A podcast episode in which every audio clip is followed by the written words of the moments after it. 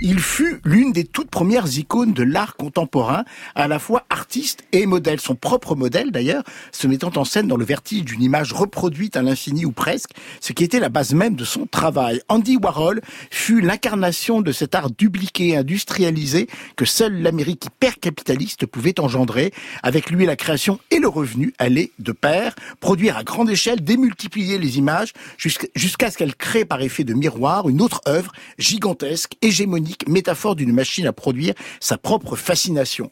De son enfance au début des années 30, dans un patelin ségrégationniste et homophobe, où le jeune et peu viril Andrew faisait tâche, jusqu'à New York, où il régna autant sur les sommets que sur la fange, en tant à la fois les clubs luxueux et les bars SM, lui qui ne s'aimait pas et aima si mal fut victime d'une tentative de meurtre en 1968, attentat à la suite duquel il décida de rédiger un journal qui sert de fil conducteur à cette série documentaire qui scrute l'Andy Warhol intime, l'homme secret se cachant derrière ses perruques et le travestissement comme une armure non seulement contre les autres mais aussi contre lui-même. Un homme qui se rêvait machine pour n'avoir aucune émotion à ressentir et qui se raconte ici lui-même grâce à un procédé technique reproduisant artificiellement sa voix.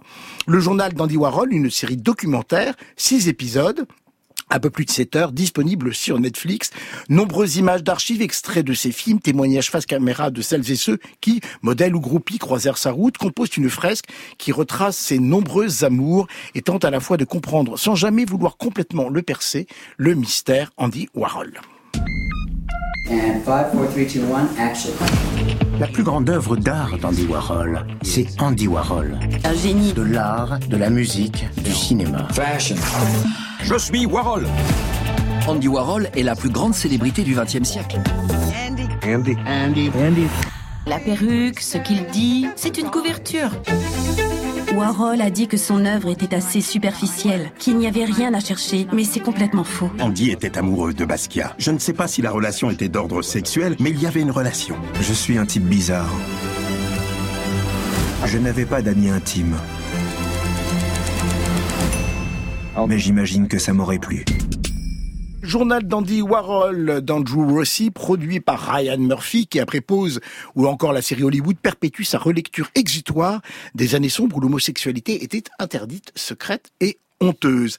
Les Arocs sont déçus prisonnier de ce choix de coller au journal notoirement expurgé, le documentaire passe à la trappe toute une partie de la démarche artistique d'Andy Warhol, ellipsant de façon presque violente sa jeunesse, son adolescence et ses premiers pas dans la pub. Un avis que ne partage pas le monde, qui salue ce documentaire de près de 7 heures, qui revient de manière exceptionnellement riche sur la figure ultra médiatisée du pape du pop art, Nina. Eh bien moi je suis assez partagée. Il faut le dire, c'est une série qui ne nous prend absolument pas euh, par la main. Elle a ce côté Rubik's Cube en fait, c'est-à-dire qu'on passe euh, d'une couleur à l'autre, d'un thème à l'autre, de manière un peu dissolue, à l'image d'ailleurs du geste euh, warholien d'une œuvre par succession de, touches pop comme ça. Le résultat c'est que effectivement la narration paraît un peu décousue, décousue faut vraiment s'accrocher. Mais moi la série a quand même continué à m'habiter longtemps après le, le visionnage parce qu'elle rend malgré tout Anti Warhol infiniment proche de nous et ce n'est pas quelque chose que j'avais ressenti dans tous les docs que j'ai pu voir euh, sur lui auparavant et il y en a beaucoup. Donc peut-être que c'est dû au fait que c'est moins un documentaire qu'une mise en image justement de son euh, journal intime, un journal d'une banalité déconcertante qui d'ailleurs peut paraître anecdotique. Hein. On, dépasse rarement le euh, je me suis levé tôt, il faisait beau dehors. Mais bon, plus que jamais, je pense qu'il faut savoir lire entre les lignes. Pour moi, il y a bien euh, une humanité qui se dessine dans ces interstices, dans euh, ces préoccupations du quotidien, dans cette consignation des gestes euh, de la journée. Et c'est tout le parti pris de la série, d'ailleurs, de montrer la vie privée comme rempart, comme alternative à la machine. Warhol, cette machine, c'est celle qu'il a lui-même construit tout au long de sa vie.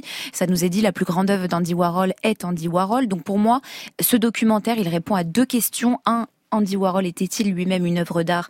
Oui, aux yeux du public en tout cas. Deux, a-t-il... Et à ses propres yeux également. Et y a ce propre yeux effectivement dans, dans l'image projetée de lui-même qu'il avait. Mais deux, a-t-il réussi à faire de sa vie une œuvre d'art?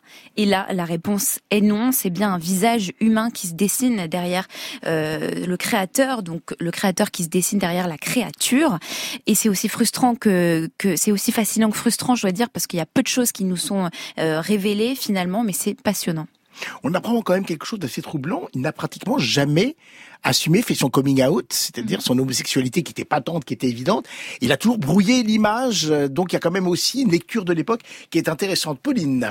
Oui, moi je trouve que la force de la série, et si j'ose dire tout son intérêt, puisque Nina l'a dit, on a quand même beaucoup euh, de contenu déjà euh, sur la vie d'Andy Warhol, bah, c'est dans la richesse des archives qui sont en grande majorité des images inédites. Donc il y a vraiment un travail de montage et d'archivage qui est exceptionnel et qui encore une fois, est une source, enfin, indispensable d'un documentaire euh, sur une personnalité qu'on connaît. Et ce que j'aime dans, dans, dans le documentaire en question, c'est que on replace en fait la figure pop dans la pop culture, qui est elle-même insérée au sein de Netflix. Donc on aborde des nouveaux angles, des nouveaux angles à travers effectivement euh, ce journal et ce procédé de voix hyper surprenant qui passait, enfin les, dix premières minutes sont assez déconcertantes euh, puisqu'on redonne finalement une place au narrateur, au narrateur de sa propre vie, en dit Warhol.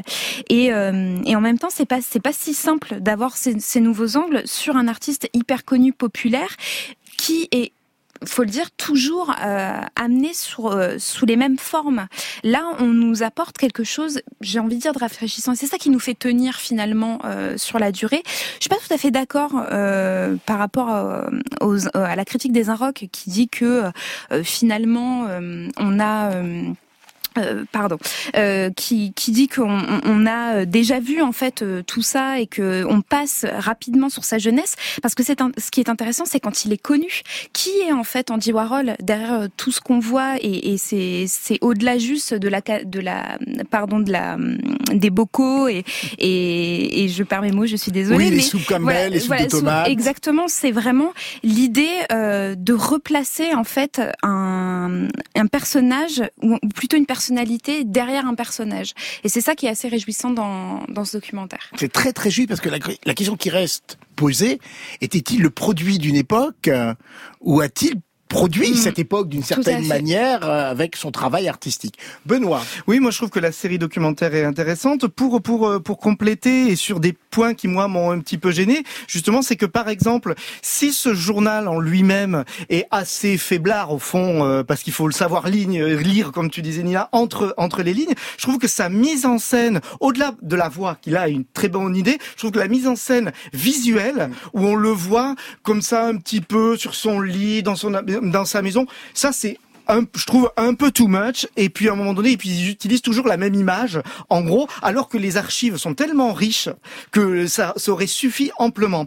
Moi, ce que je trouve intéressant, et pour répondre à votre question, Xavier, moi je pense que la réponse euh, de, de, la, de la à la question est-ce que il est le, le point de départ euh, à toute une lignée Mais moi je pense que oui, il est le point de départ. Et la preuve, c'est Ryan Murphy. Parce que moi je pense que si on suit toutes les séries de Ryan Murphy, alors on a l'explication grâce ça à son documentaire. Hein, toutes les séries de Ryan Murphy. Oui, mais oui, mais toutes toutes les séries de Ryan Murphy répondent à tous les questionnements qu'Andy Warhol pose dans sa vie et tout au long de sa vie à travers son journal. Et je trouve que toutes les questions du de l'arrivée du provincial à New York, du rapport à la popularité, du rapport à la transformation, à l'apparence, tout ça, c'est des questions qui sont traitées dans les séries de Murphy. Et c'est euh, assez amusant qu'au fond Murphy produise une série documentaire sur Warhol alors qu'il aurait pu produire une grande série sur Warhol. Et, et je trouve que et c'est pour ça que l'écriture du documentaire est très sérielle parce que chaque épisode est centré aussi sur un des personnages proches euh, d'Andy Warhol et donc on a cette ligne Warhol tout au long et chaque fois euh, des éclairages sur des personnages qui l'entourent. Petite réserve mais dans l'ensemble on vous recommande la découverte du journal d'Andy Warhol sur Netflix.